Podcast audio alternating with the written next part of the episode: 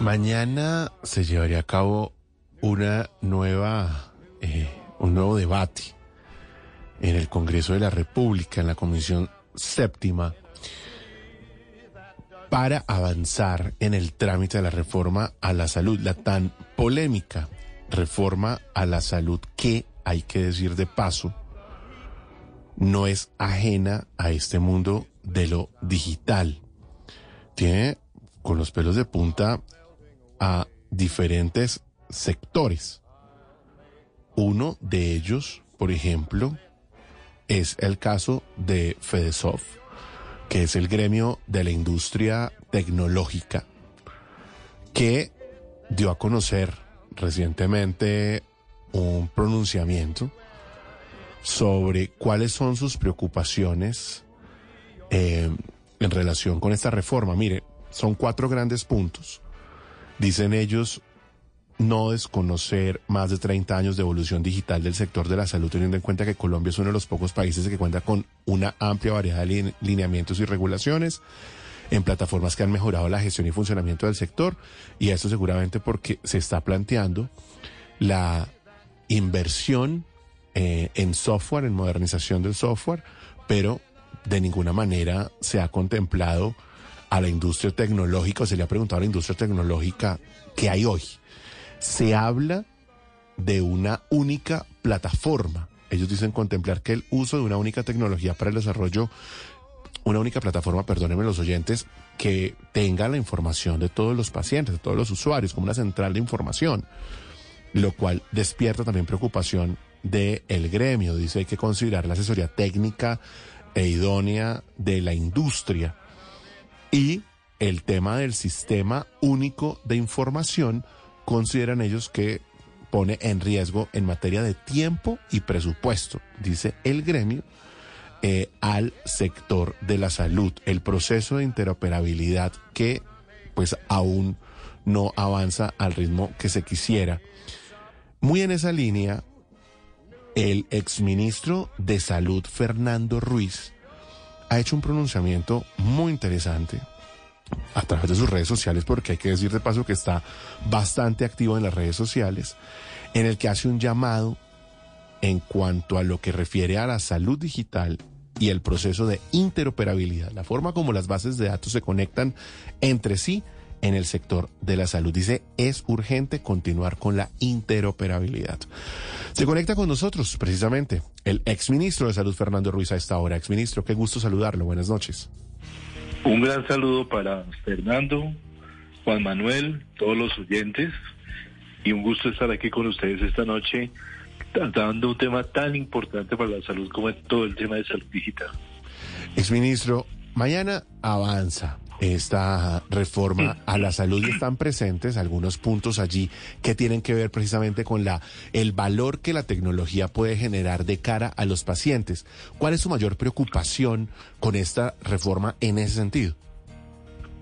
Mira, yo yo tengo una preocupación muy particular de que aquí hay temas de los cuales se habla mucho en la reforma, que son muy importantes obviamente, una reforma que ha sido dominada, una discusión que ha sido muy dominada por los temas del aseguramiento y de las CPS, que son importantes, pero preocupa que están otra serie de temas estructurales muy importantes eh, para el desarrollo del sector, que como este tema, eh, un tema que llamaba la atención hoy que era los recursos humanos, y otro tema que me preocupa muchísimo, que es el tema de todo lo que es la plataforma digital del sistema de salud y todo lo que ello implica. Y ahí hay unas, unos planteamientos que me parece que, como usted, como decía Fedesoft con mucha eh, claridad, de alguna manera desconocen lo que se avanzó en el pasado, lo que, hasta dónde hemos llegado, todo ese esfuerzo que se ha hecho y se trata de construir como de nuevo el mundo como si nada existiera. Y eso tiene unas implicaciones que, que no son solamente técnicas, sino son también sobre la salud de los pacientes. Es decir, eh, un, una, una aproximación como la que se tiene en el proyecto de reforma frente al tema de salud digital es profundamente preocupante. Yo no sé si quieres que ya entremos en el tema, pero, pero me parece que que, que hay un tema que puntualizar allí que es muy importante, que es esta visión en la cual coincido totalmente con Fedesoft de, de estructurar todo alrededor de un sistema único de información. Claro, hablemos un poco de, de, de, eso porque yo creo que ahí está el punto central de la conversación. O sea, de repente pasamos de buscar avanzar en ese proceso de conectar a las diferentes bases de datos de los pacientes, que hay que decir de paso, tiene una característica y es que, pues si por alguna razón falla un sector, pues no se cae completamente la plataforma a tener una única funcionando. ¿Esto, esto qué implicación tiene?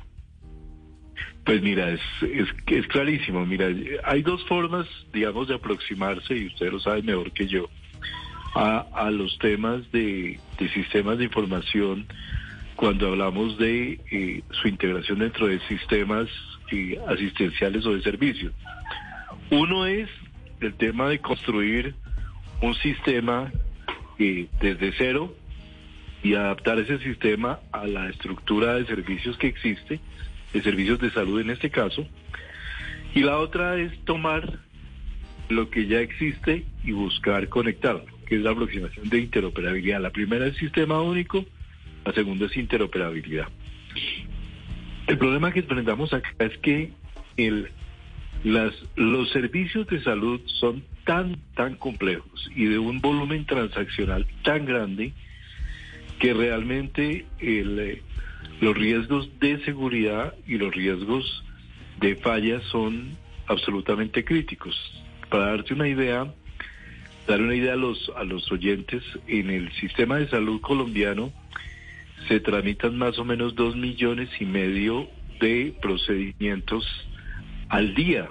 Esos son cerca de 850 millones de procedimientos al año, de, servicios al año. Entonces esto, y, son servicios de una complejidad que van desde entregar un medicamento hasta todo lo que implica realizar una cirugía eh, de alta complejidad. Entonces,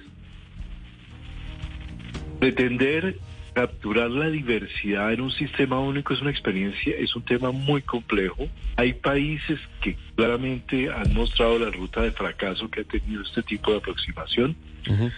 El caso de Inglaterra, por ejemplo, donde hace unos años, hace más de 10 años, se planteó la posibilidad del sistema inglés, que era un sistema público, un poco como el que se pretende montar aquí en Colombia, un sistema público único, y donde se, inició un proyecto para hacer un sistema único de información.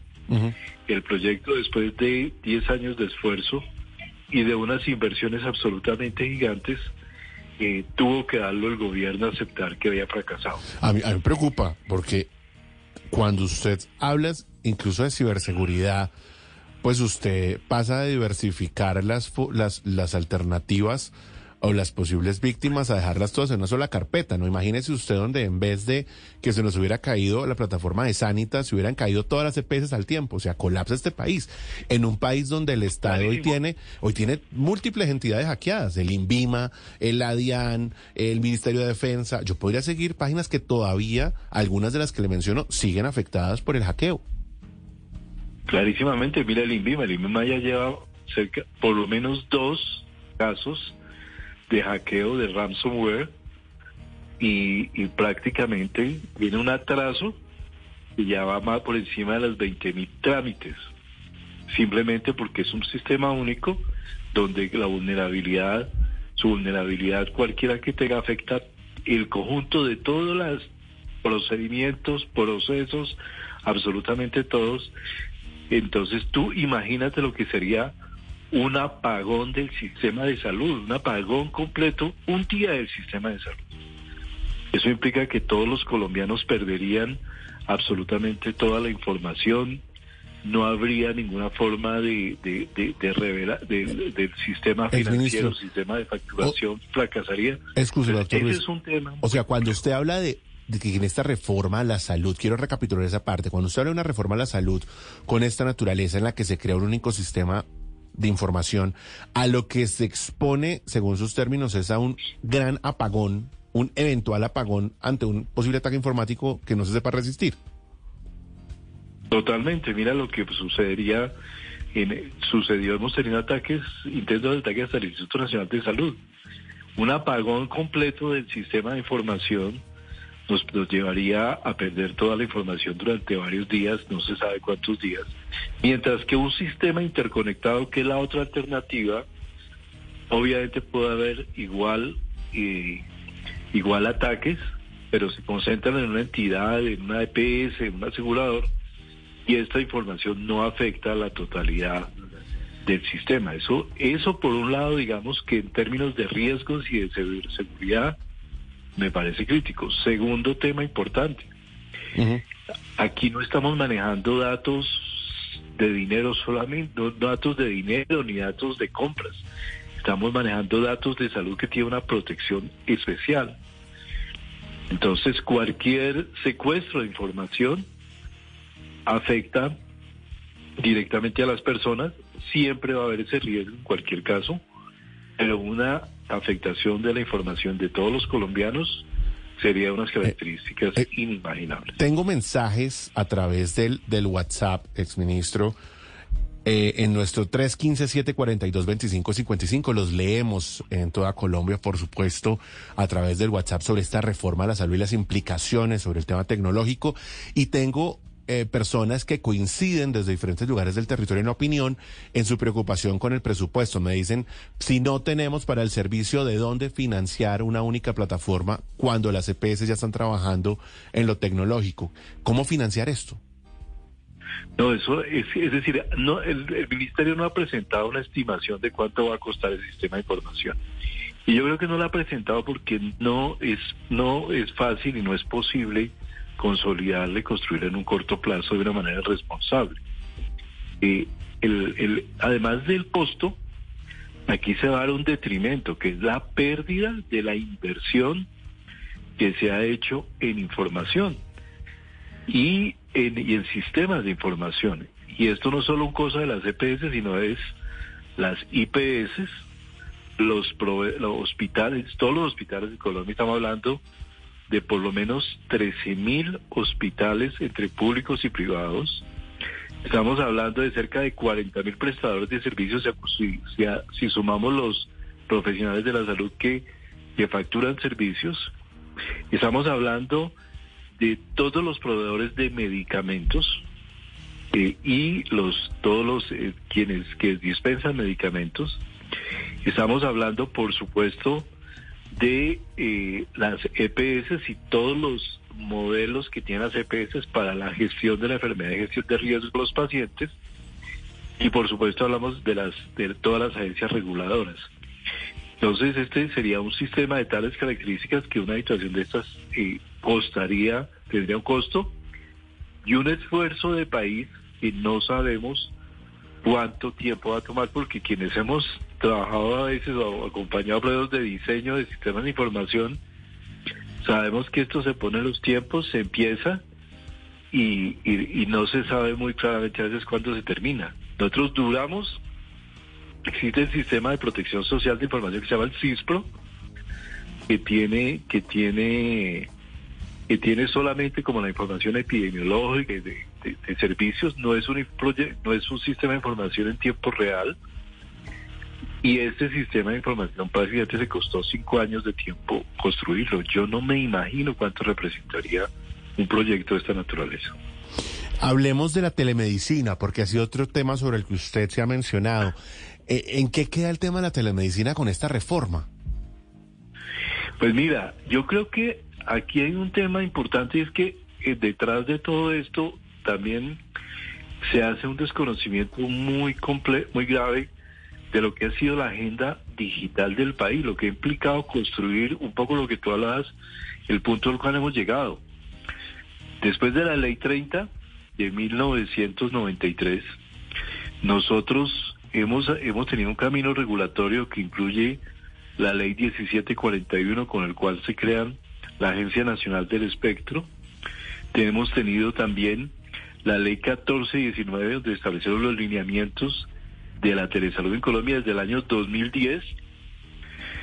Eh, la ley importantísima 1582-2012, donde se dictaron todas las disposiciones para la protección de datos personales. Eh, la, la ley, la, ley de, interoperabilidad, historia clínica interoperable, que en el año 2020, por la cual se creó, y la resolución 886 de 2021, donde se reglamenta los elementos de datos críticos relevantes para interoperabilidad.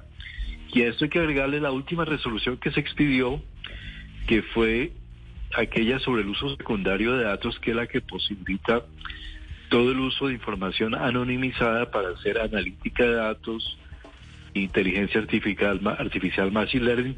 Es decir, aquí hay un camino de recorrido supremamente grande que prácticamente lleva 25 años donde se ha venido construyendo esto.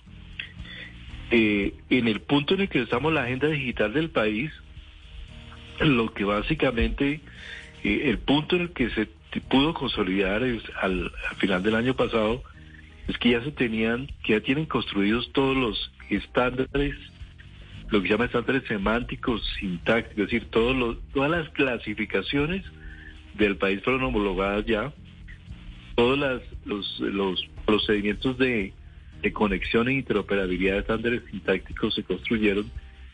Entonces, lo que ya en el punto en el que nos estamos, lo que queda en ese momento del plan de acción dentro de esa agenda digital es la interoperabilidad de la historia clínica. Es decir, hacer que los datos se conversen de una IP, de un hospital a otro hospital, a una EPS, por supuesto al paciente, y que el paciente deje de andar con la historia clínica debajo del brazo. La telemedicina y la telesalud viene, se ha regulado eh, prácticamente desde el año 2010 y durante la pandemia los colombianos deben reconocer que hubo un crecimiento, una expansión importantísima de la telemedicina. Nosotros pasamos de un millón de consultas al mes por telemedicina.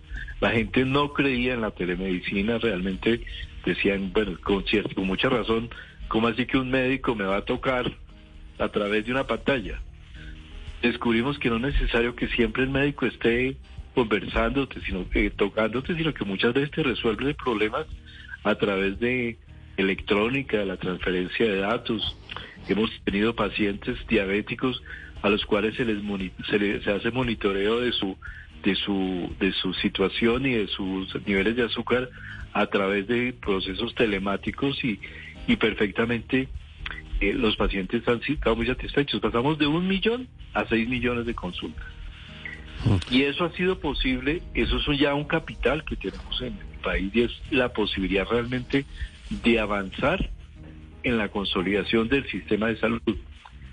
Ese esfuerzo es el que no se puede perder porque si echamos para atrás o debemos inventar un sistema de nuevo, vamos a generarle una nueva y una nueva arquitectura a toda esa estructura y de aquí que la construyamos vamos a perder todo lo que se ha ganado en el país a lo largo de esos pasados años. Creo que telemedicina es un ejemplo claro de cómo ya se ha logrado una, ese avance tan importante. Nos queda la gran la gran meta de la interoperabilidad pero estamos ya en un montón de todas las plataformas necesarias para los regulatorias de, de técnicas ya están dadas para empezar a trabajar en eso. Exministro, un tema final, y es que estoy recibiendo también mensajes de buena parte del ecosistema HealthTech, las plataformas de servicios de salud que hoy están montados en el mundo de lo digital.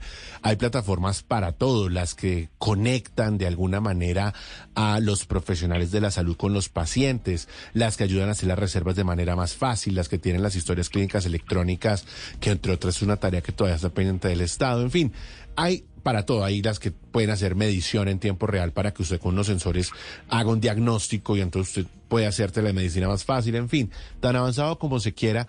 Pero el sentimiento que hay de algunas de las que me escriben, me están escribiendo tres en particular, eh, también coincidencialmente, es que no están siendo escuchadas desde el Ministerio de Salud. ¿Qué decirles a las plataformas y sobre todo cuál debería ser el papel de este tipo de plataformas en lo que sigue? Mira, yo creo que, a ver, cuando, cuando yo iba a salir del ministerio, clarísimamente nos dimos cuenta de que el escenario que podía venir, es decir, uno más o menos sabe lo que podría pasar. Y por ejemplo, en términos de telemedicina, la regulación transitoria que se había dejado se hizo para la pandemia para posibilitar la para posibilitar eh, la expansión de la telemedicina y de la teleasistencia se extendió y se le limita, se le eliminaron la cantidad de barreras que existían antes de la pandemia. Pero de todas maneras quedó una situación transitoria. Y yo eh, y me da y, claramente y me he dado cuenta que evidentemente estamos en un punto en el que todas esas aplicaciones, desarrollos y procesos han entrado en un proceso de estancamiento en su posibilidad de sofisticarse tecnológicamente y mejorar los servicios, porque hay una barrera muy grande entre lo que es la, la visión del servicio electrónico y su integración con los servicios físicos, los servicios que se dan. Entonces, para ponerlo en un ejemplo un poco más para mayor claridad, eh, una plataforma de ayuda, de apoyo a las personas de coaching que empieza a recolectar información de pacientes y que empieza de alguna manera a identificar pacientes con algunos problemas que necesitan avanzar en su tratamiento, de pronto ya entran en el espectro de lo que sería la atención específica en salud y ahí se enfrentan con las barreras de habilitación y todo lo que esto implica, que es el proceso, digamos, de aprobación de los servicios para poder usar datos de historia clínica y para poder construir y consolidar datos de historia clínica y para dar procesos de atención ya mucho más, digamos, más clínico, ya casi de naturaleza clínica o de naturaleza clínica. Ahí tenemos que llegar y ahí hay una barrera.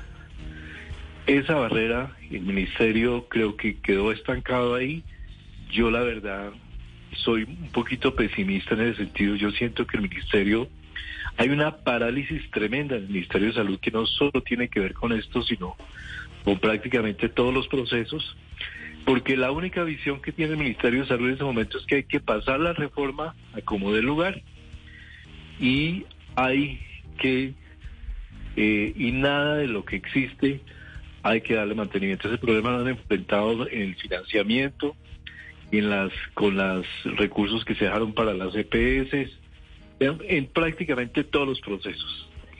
De manera que la eh, aquí lo que hay que tener yo creo que un poco de paciencia y esperar que pasemos este momento y realmente yo lo único que creería que habría que hacer es un poco de presión sobre las entidades y sobre el gobierno nacional para que entiendan la dificultad que existe y la necesidad de avanzar y de no parar estos procesos.